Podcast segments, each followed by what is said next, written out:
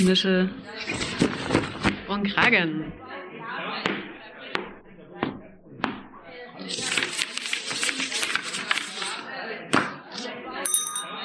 Ruhe bitte.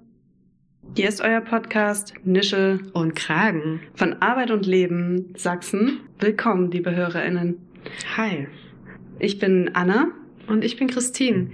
Wir nehmen euch heute mit auf unsere Reise durch Sachsen, die wir angetreten sind, um die Kommunalpolitik besser zu verstehen. Empowernde Worte, die durch unsere Nische geklungen sind und ein empowerndes Gespräch für euch. Wir präsentieren euch das Interview mit Neam Tarek. Sie ist Mitglied des Migrantinnenbeirates der Stadt Leipzig.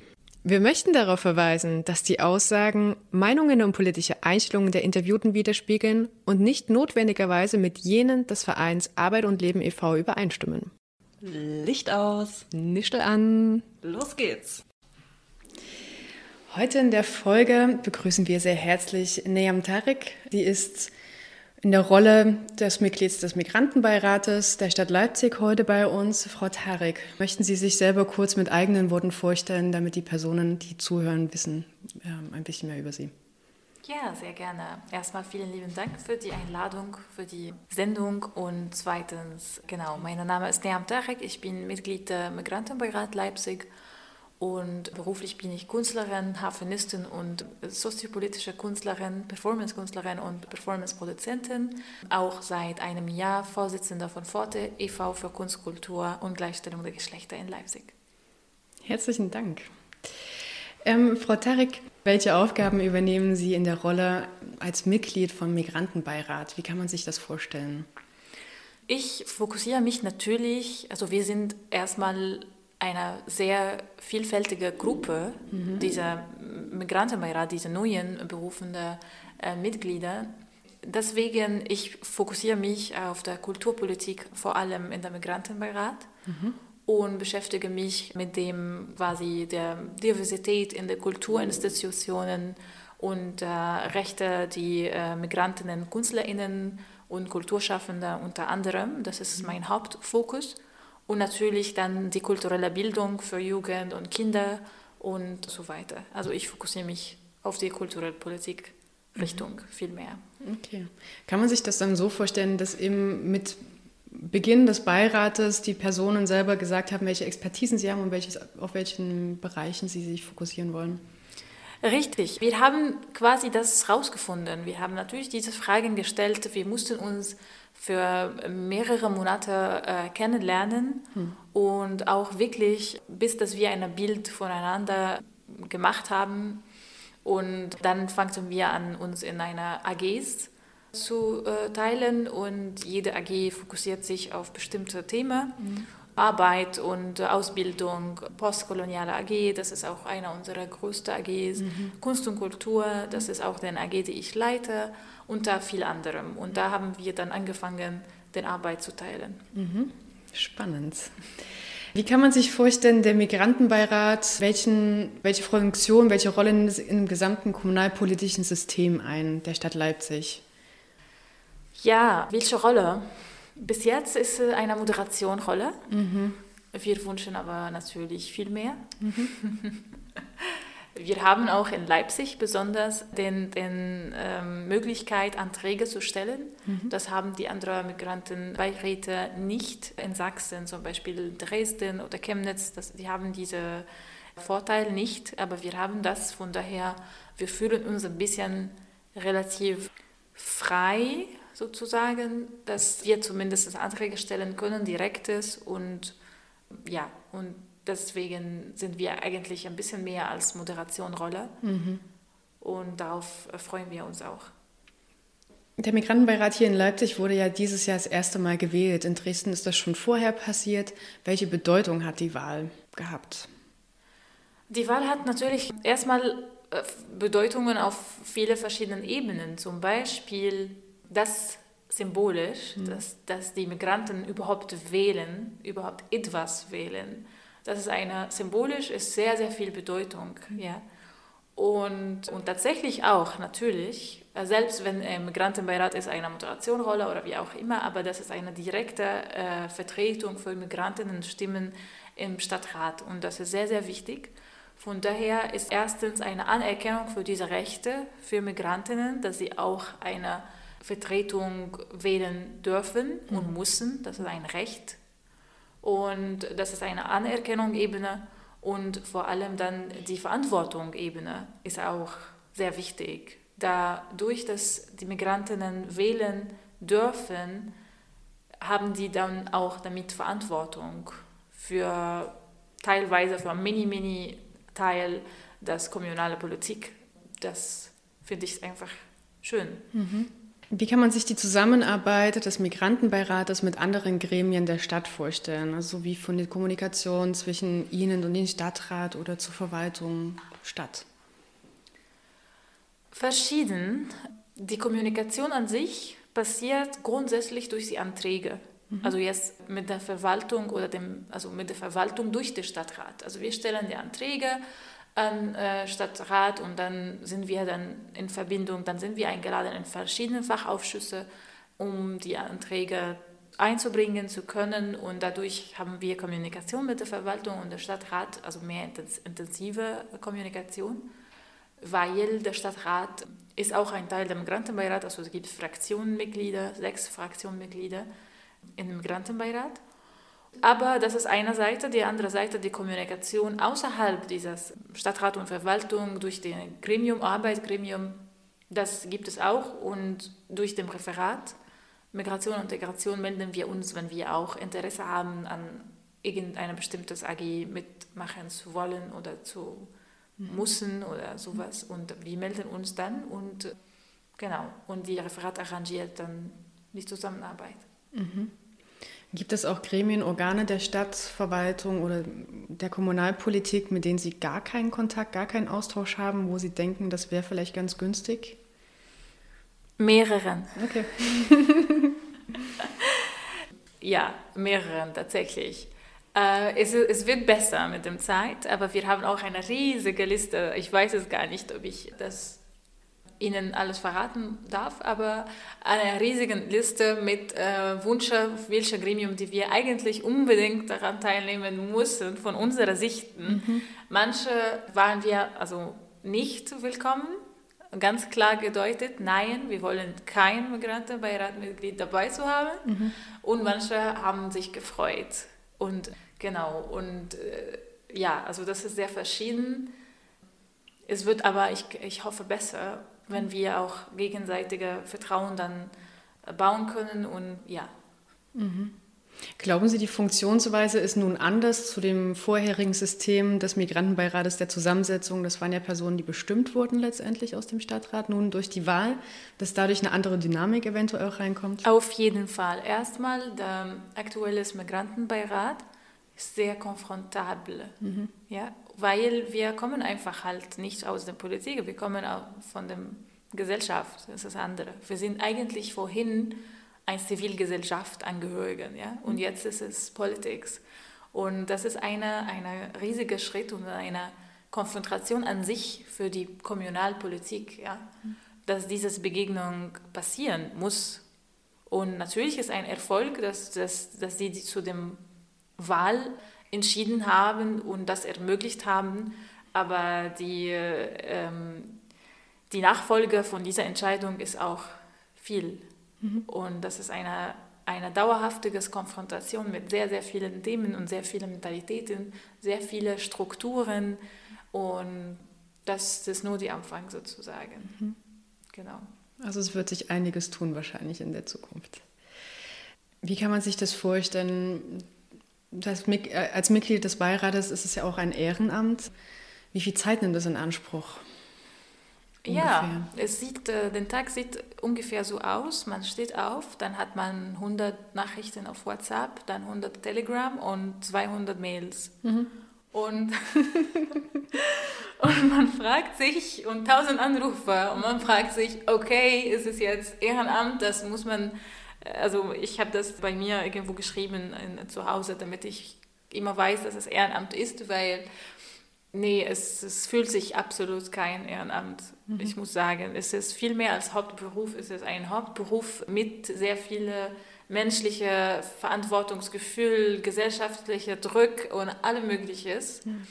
Und da, das ist schön, weil die ganze Gruppe im Migrantenbeirat haben auch sehr viele äh, und sehr hohe Ansprüche, mhm. was wir erreichen wollen. Mhm. Und das ist herrlich, aber es ist auch eine, ja, ein ähm, verrücktes Phänomen in, in, man, äh, in dem Leben Realitäten. Mhm. Genau. Die Wahl war jetzt erst im Frühling gewesen, im März. Und die Zeit ist jetzt noch nicht so lange. Haben Sie trotzdem schon eine Erfolgsgeschichte, von der Sie berichten möchten, die Sie persönlich miterlebt haben oder die Ihnen wichtig ist? Also ich glaube, der Erfolg ist an sich, dass wir als Gruppe eine Dynamik geschafft haben, miteinander zu arbeiten. Das kann auch also sehr pinky in den ganzen Medien sein, dass es alles schön ist und so ganz einfach, Vielfalt, bla bla bla. Es ist natürlich aber nicht der Fall. Es ist sehr, sehr viel Arbeit mit verschiedenen Leuten, mit verschiedenen Menschen zusammenzuarbeiten, mit verschiedenen Hintergründen, Bildungs- und Berufe und Re Lebenrealitäten und Alter und allem Mögliches. So diese Vielfältigkeit ist toll, aber es kostet unglaublich viel Arbeit. Und wir haben das geschafft, nach sehr vielen Missverständnissen, Misskommunikationen, Konflikten, alles Mögliches. Aber jetzt, ich bin sehr, sehr froh, weil der Gruppe ist wirklich herrlich und die Dynamik ist sehr, sehr schön. Wir müssen das aber auch regelmäßig pflegen. Aber das ist ein riesiger Erfolg auf jeden Fall. Mhm. Wie oft sehen Sie sich? Viel öfter, als Sie denken. Okay. Ja. Offiziell, äh, die Setzung ist einmal der, ähm, pro Monat. Mhm. Aber wie gesagt, es gibt fast jeden Tag ja, Mails und Nachrichten und auch, ich glaube, jede Woche bestimmt äh, in kleinen Gruppen. Es gibt auch parallel zu diesen die AG-Arbeit, die sich auch individuell sich treffen und über bestimmte Themen dann Plan machen und arbeiten und so weiter. Also ich würde sagen, ein bis zweimal der Woche bestimmt gibt es Termine für Migrantenbeirat in einen Weg oder andere. Ich habe schon ein bisschen die Wahl anklingen lassen, die ja auch in Leipzig relativ einzigartig vollzogen wurden. Ähm, so eine Säule ist, dass Personen direkt reingewählt wurden, in der zweiten Säule wurden bestimmt und die dritte, dass äh, VertreterInnen, wie Sie auch schon gesagt haben, von den Fraktionen dabei sind. Wenn man sich aufstellen lassen möchte, egal jetzt in welcher Säule, wie kann man sich bewerben letztendlich? Wie wird man Mitglied des Migrantenbeirates? Also ich kann nur über Säule 1 äh, erzählen. Mhm. Das ist auch, wo ich, also ich bin direkt gewähltes Mitglied von Säule 1, einer der zehn Mitgliedern, die gewählt wurden. Und das war relativ einfach. Es war bestimmte Formulare, die man einfach ausführen muss, mit bestimmten Dokumenten zu schicken, Ausweis und so weiter. Also ganz Basis eigentlich. Mhm. Ein kleines, äh, ein bisschen über man selbst und das war's. Mhm. Und richtig viel Online-Wahlkampagne. Okay, wie sah der Wahlkampf aus? Wie kann man sich das vorstellen? Es ist genau wie ein Wahlkampf, mhm. Äh, das Klassische. Zum Glück hatten wir Corona in dieser Zeit mhm. und deswegen hat sich alles beschränkt auf Online. Mhm. Weil ich fragte mich die ganze Zeit, wenn es kein Online-Modus wäre, wie hätte ich das überhaupt geschafft, richtig auf den Straßen und alle Mögliche zu machen. Aber es war wirklich ein riesigen, riesigen Erlebnis für mich auch persönlich, auch als Frau und aus der Community und so weiter. Das war interessant. Es war aber wirklich sehr viel Post, sehr viel Social Media, viele auch Initiativen für Journalismus, freie Journalismus-Szene in Leipzig und Blogs und so weiter haben sich für die Thema interessiert und sie haben selbstständig auch und ehrenamtlich diese Wahlkampagnen generell unterstützt. Mhm. Äh, das muss ich auch sagen. Von daher, es gab auch Interessierten sozusagen, die mich angefragt haben und anderen auch. Mhm. Genau. Okay. Wer darf denn eigentlich wählen? Also wer ist wahlberechtigt in Leipzig? Alle, ja, okay, alle, Migrant, alle Migrantinnen, die keinen deutschen Pass haben, auf jeden Fall. Mhm. Diejenigen, die auch Asylantrag hier haben, aber also kein, doch mit einer Duldung, aber dann äh, für drei Monate mindestens äh, in Leipzig äh, mhm. gewesen zu sein. Mhm. Und auch Deutsche, also Personen, die deutsche Staatsbürgerschaft haben, mhm. dürften wählen, wenn sie migrantische Hintergründe haben. Dafür mussten sie aber irgendeinen Antrag erstmal machen und so mhm. weiter, um ihren Wahlbrief zu bekommen. Bis zum zweiten Generation. Mhm. Genau. Okay. In welchem Tonus, also in welchem Zeitraum wird nun gewählt? Wie lange besteht der jetzige Beirat und wann wird das nächste Mal gewählt? Wissen Sie das? Theoretisch die Wahlperiode ist eigentlich fünf Jahre. Aber äh, wir waren super spät dran. Also der alte Beirat hat länger gemacht wegen dem Wahl und es hat alles gedauert, es war auch Corona und so weiter. Mhm. Von daher, persönlich, ich weiß es nicht ganz genau, aber ich glaube, das ist 2024. Mhm. Ja. Also, also, gleichzeitig zur nächsten Kommunalwahl wahrscheinlich dann. Richtig. Ja, okay. Mhm. Nun möchte ich ein bisschen ein, ein, paar Fragen stellen zu Ihren Eindrücken, zu Ihren Vorstellungen oder Erfahrungen auch. Was denken Sie, welchen Einfluss haben Staatsbürgerschaften und Aufenthaltstitel auf die politische Partizipation allgemein? Hm, schwierige Frage, weil, hm. also da Mainstream-Antwort wäre, natürlich sehr viele Einfluss und so weiter und so fort. Aber ich kann Ihnen ganz klar sagen, es gibt auch äh, diejenigen, die ja, die eingebürgert sind, trotzdem sind nicht so partizipativ. Und das Problem hier ist natürlich, also jeder muss dieses Recht haben zu wählen. Das ist ein Muss, da gibt es keine Diskussion eigentlich.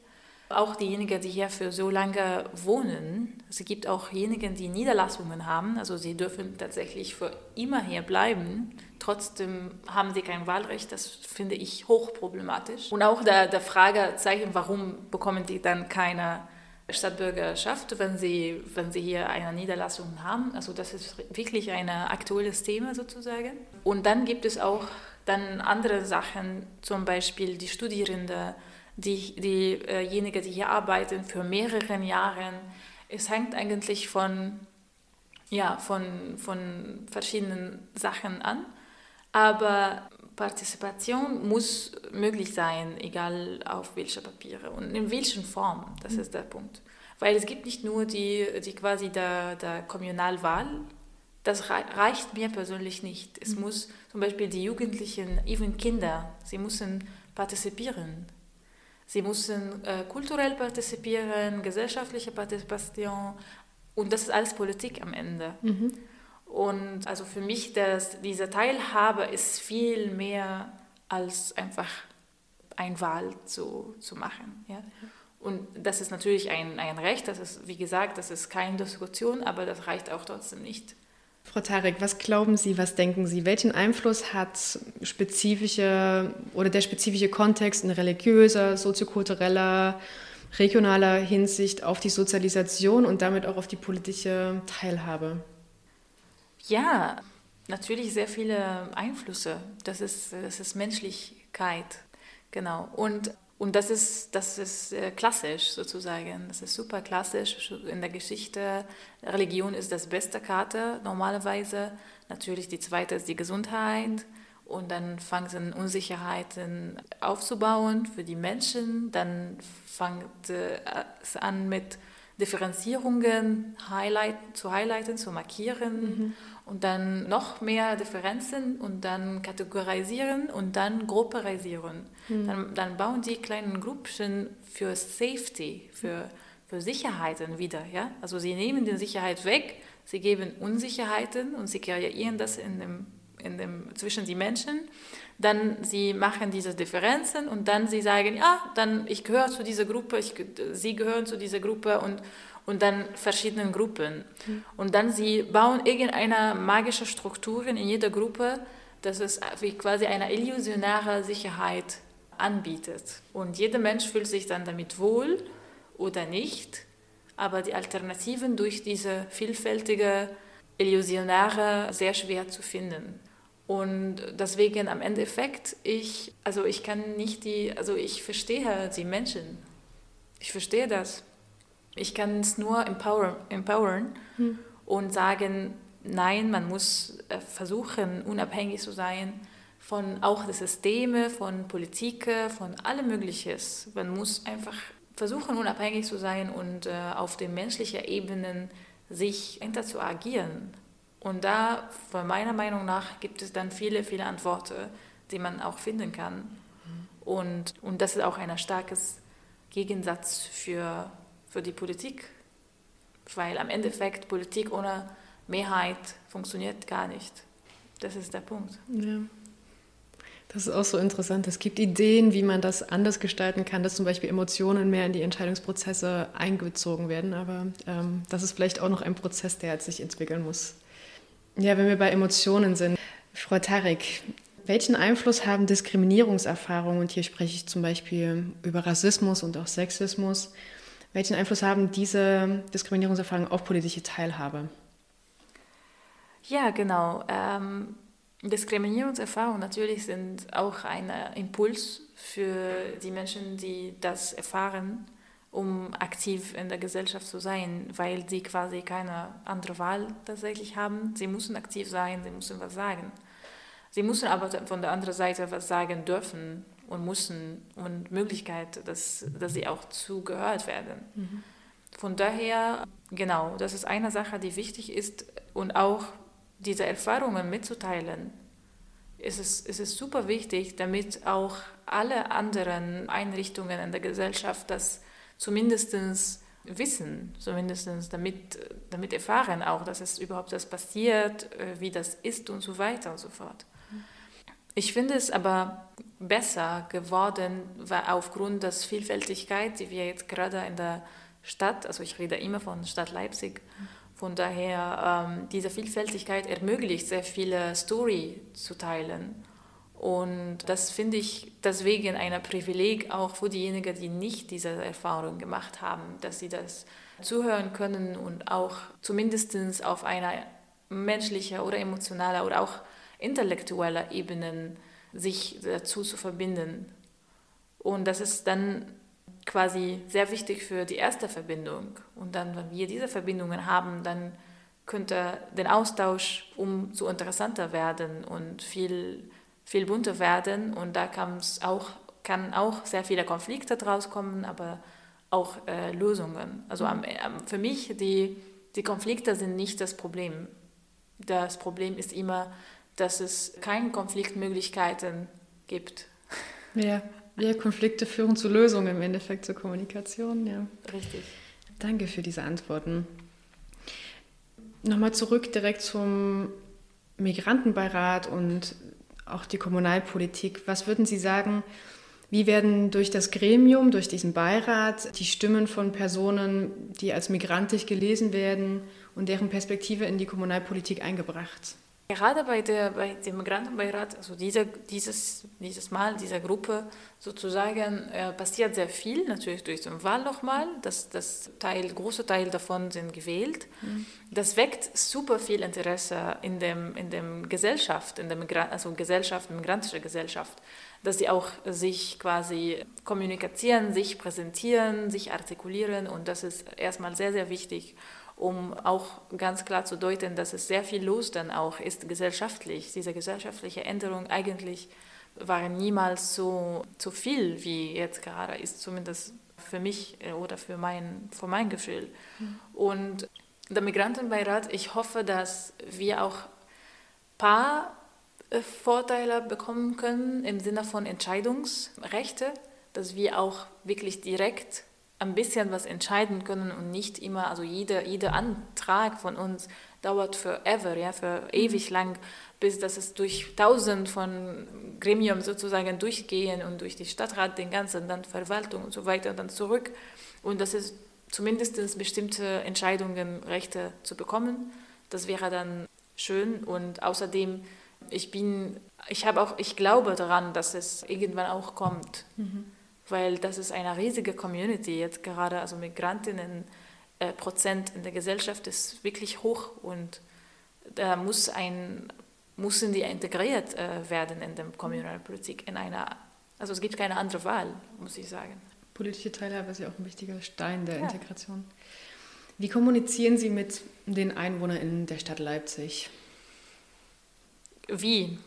Es hängt von, wie, also ich habe nicht das Gefühl persönlich, dass ich wirklich kommunizieren muss. Es ist super automatisch. Mhm. Das sind meine Freunde, meine Bekannten, meine, meine SchülerInnen, die Eltern von meinen SchülerInnen, die Nachbarn von den Eltern. Also es ist wirklich, ich habe niemals das Gefühl, dass ich wirklich etwas extra tun muss, um in direkte Verbindung zu kommen. Mhm. Äh, ich bin auch auf dem Social Media sehr aktiv und schon vorhin und meine Adressen sind überall auf dem Netz und sie schreiben mir einfach direkt, wenn irgendwas ist, aber ich schreibe auch sehr viele Blogs oder kleine Articles und ich bin eigentlich immer in Verbindung. Von daher, ja, es ist nichts was Extras gemacht zu werden. Mhm. Aber als Migrantinnenbeirat, wir wollen auch gerne äh, quasi eine Struktur für die Kommunikation zu etablieren. Das ist auch unsere, einer unserer Ziele, weil, wie gesagt, meistens sind Kommunikation durch meine Community, also die arabische sprechende Community. Und äh, wir sind, aber ich vertrete aber alle Migrantinnen und das ist auch fair sein und muss es auch so sein. Von daher als Migrantinnenbeirat, wir haben gerade dieses Gedanken. Ich kann auch gerne erstmal ankündigen, unseren nächsten oder ersten Netzwerktermin oder Feier oder sowas am 4. Dezember hier mhm. in Leipzig. Mhm wo wir uns gerne in Verbindung äh, setzen wollen mit äh, denjenigen, die uns gewählt haben, diejenigen, die uns unterstützt haben, die Lust haben, mit uns zu arbeiten, in einer Form oder anderen. Wir sind auch fast den ganzen Tag da mhm. und wir feiern tatsächlich auch alle zusammen ein bisschen mehr Erfolg für die migrantische Community in der Stadt. Aus Ihrer Erfahrung heraus oder aus Ihrer Sichtweise auch, wo fehlt die Perspektiven von migrantischen Stimmen Ihrer Meinung nach? Oh ja. Auf jeden Fall, ich sage das ganz klar, im Bereich Kultur ist, ja, es ist wirklich nicht zu denken, aber es ist wirklich sehr eingeschränkt. Mhm. Also im Kultur, äh, kulturelle Institutionen, die sind wirklich white-only mhm. äh, structured. Mhm. Und das, das, äh, das ist natürlich im Gegensatz zu den freien Szene, aber die freien Szene sind eigentlich super abhängig vom von Politik und Förderung und von so weiter. Von daher ist es schon, also kein, es gibt keine Verbindung sozusagen.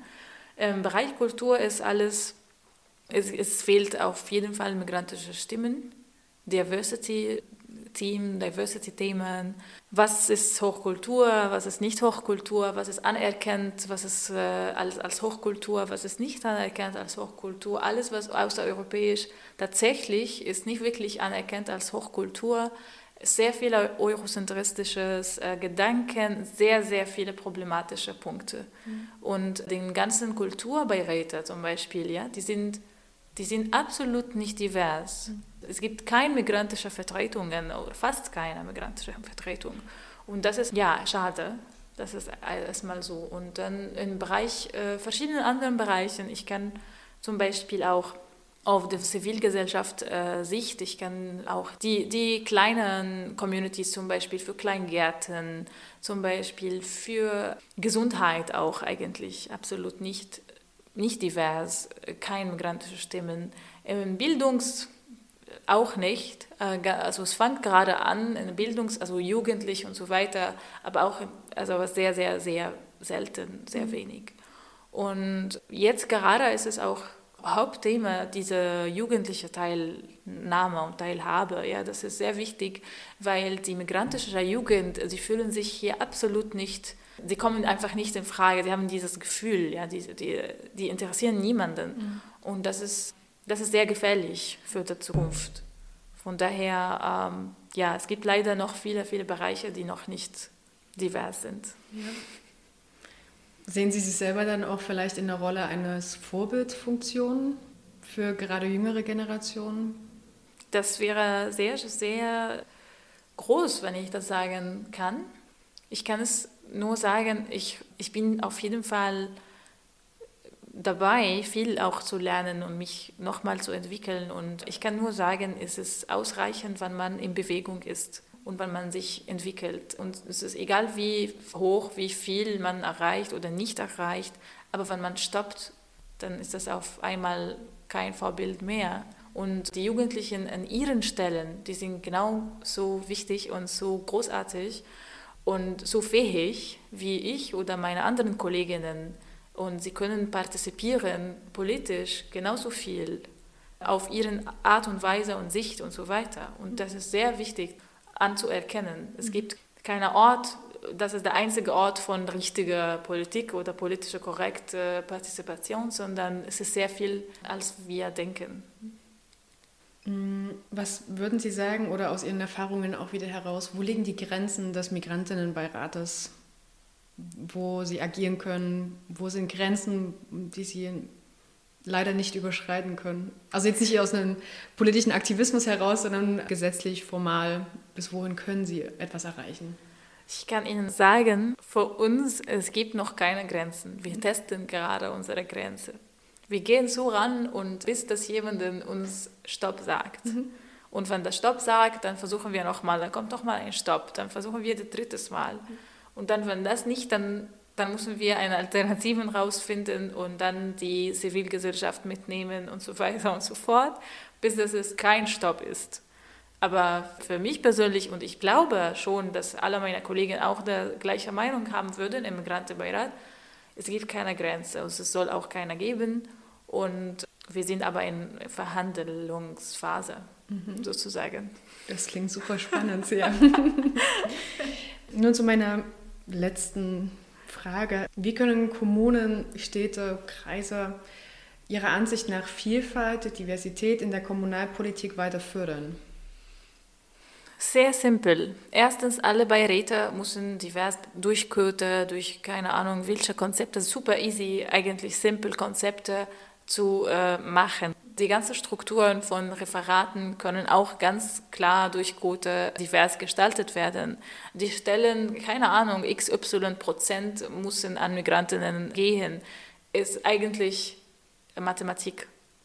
Also das ist sehr, sehr klar. Das Frage ist nicht so. Das Frage ist fordern, also wirklich fordern. Mhm. Dann müssen sie selbst mit sich selbst in Konfrontation anzufangen und über die Schwierigkeiten, die jeder von uns, jede Person hat, einfach zu reflektieren und, und einfach in, in Verbindung mit man, mit, mit man sich selbst mhm. zu, zu sein, um wirklich zu testen, wo das Problem dran liegt, wie ist das auch in welchen Form verkörpert sich diese, diese sagen wir so, diese unsensibilisierte Punkte in mein tägliches äh, Miteinander mit meinen Nachbarn, mit meinen, welche Verurteile habe ich wirklich mhm.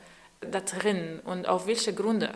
Und ähm, lass uns alle nicht vergessen, alle, alle Menschen, alle äh, äh, MitarbeiterInnen in Verwaltung oder in der Stadt oder in verschiedenen Einrichtungen, die haben eine die sind Menschen, die bestimmte Schulsysteme gehabt haben, die absolut unsensibilisierte Schulsysteme hatten, die unsensibilisierte Erfahrungen hatten. Also diese Unsensibilisierung aufgebaute äh, Ergebnisse ist nicht eine persönliche Schuld, sondern das ist eine gesamte Schwierigkeiten oder Herausforderung, sagen wir so. Also jetzt will ich nicht mit dem Schuld anfangen, sondern es ist einfach eine Herausforderung, wie kann ich als Person, als Politikerin mich quasi konfrontieren mit den Schwierigkeiten oder die unsensibilisierten Punkte, die ich habe. Wie kann ich sensibler werden? Und das mhm. ist eine tägliche Frage.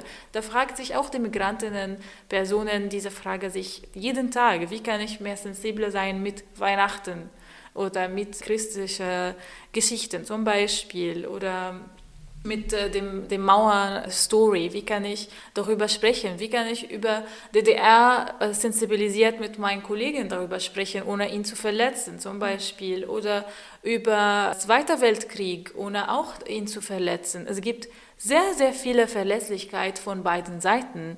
Und wie kann ich sensibilisiert werden, ist eine ganz legitime Frage. Und das stellt hoffentlich jede berichtige Person in der Gesellschaft muss sich das sich fragen. Und dann, wenn die Politiker das schaffen, das zu machen, sich zu fragen, dann können die das schon, dann ist schon eine Forderung. Also es ist kein, kein großes Kasse muss passieren, es ist kein großes Medien, kein nichts. Ja, das so könnte eine Förderung sein und dann hoffentlich genau die Mentalität langsam näher aneinander bringen. Vielen herzlichen Dank für Ihre Sichtweisen, Perspektiven. Ich würde Sie bitten, abschließend einen Satz zu verenden. Ich fange mit zwei Worten an und Sie verenden, was Ihnen spontan in den Kopf kommt. Super simpel. Kommunalpolitik ist Diversity. Okay, vielen herzlichen Dank. Hast du noch eine Frage? Mich würde interessieren, was Sie motiviert hat, sich für den Migrantinnenbeirat aufzustellen. Okay. Okay, es gibt zwei Antworten. Sie können eine suchen. Ich verrate Ihnen aber beide. Das erste ist, ich bin Künstlerin beruflich ja, und Musikerin und auch also gesellschaftlich-politische Künstlerin. Also ich habe mich immer beschäftigt mit äh, kulturelles und politisches Themen in meinen Kunstarbeiten und meinen Kunstprojekten. Und dann kam Corona.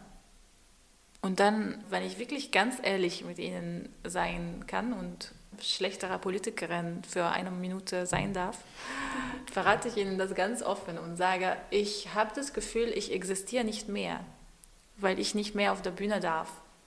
Und dann hat mich super Kleinigkeiten verletzt, zum Beispiel diese mit dem Flugzeuge-Geschichten, dass die Theater auf einmal pleite gehen mussten sozusagen, aber trotzdem bin ich gereist und jeder sitzt nebeneinander und es ist mit Vollkapazität dürfte die Flugzeuge damals und die Theater auf Null-Kapazität.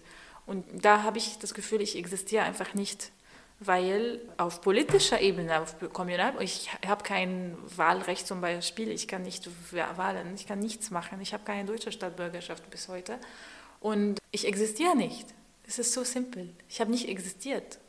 Und dann, ich habe meine Kollegin gesehen, sie waren fertig. All, alle die Community war fertig in so auf jeden Fall fertig. Es gab Corona-Zuschüsse für KünstlerInnen natürlich, die außereuropäischer, sie haben, also sie können das vergessen, ja, die migrantischen KünstlerInnen, die haben wirklich null, keine Chance, ja, gehabt. Und das war für mich ein großes No, ja, also nee, ich kann das nicht so lassen. Ich muss, ich muss von der anderen Seite quasi aktiv werden und nicht, ich war sehr aktiv in Zivilgesellschaft, aber es muss eine Verbindung geben zwischen, also als Zivilgesellschaftsperson und, und Kommunalpolitik. Und das hat mich super motiviert. Das war wirklich der Grund. Ich, ich brauchte eine Bühne und das war toll. Es ist ein Wahlkampfpolitik, es ist der beste Show, den man äh, jeder haben kann.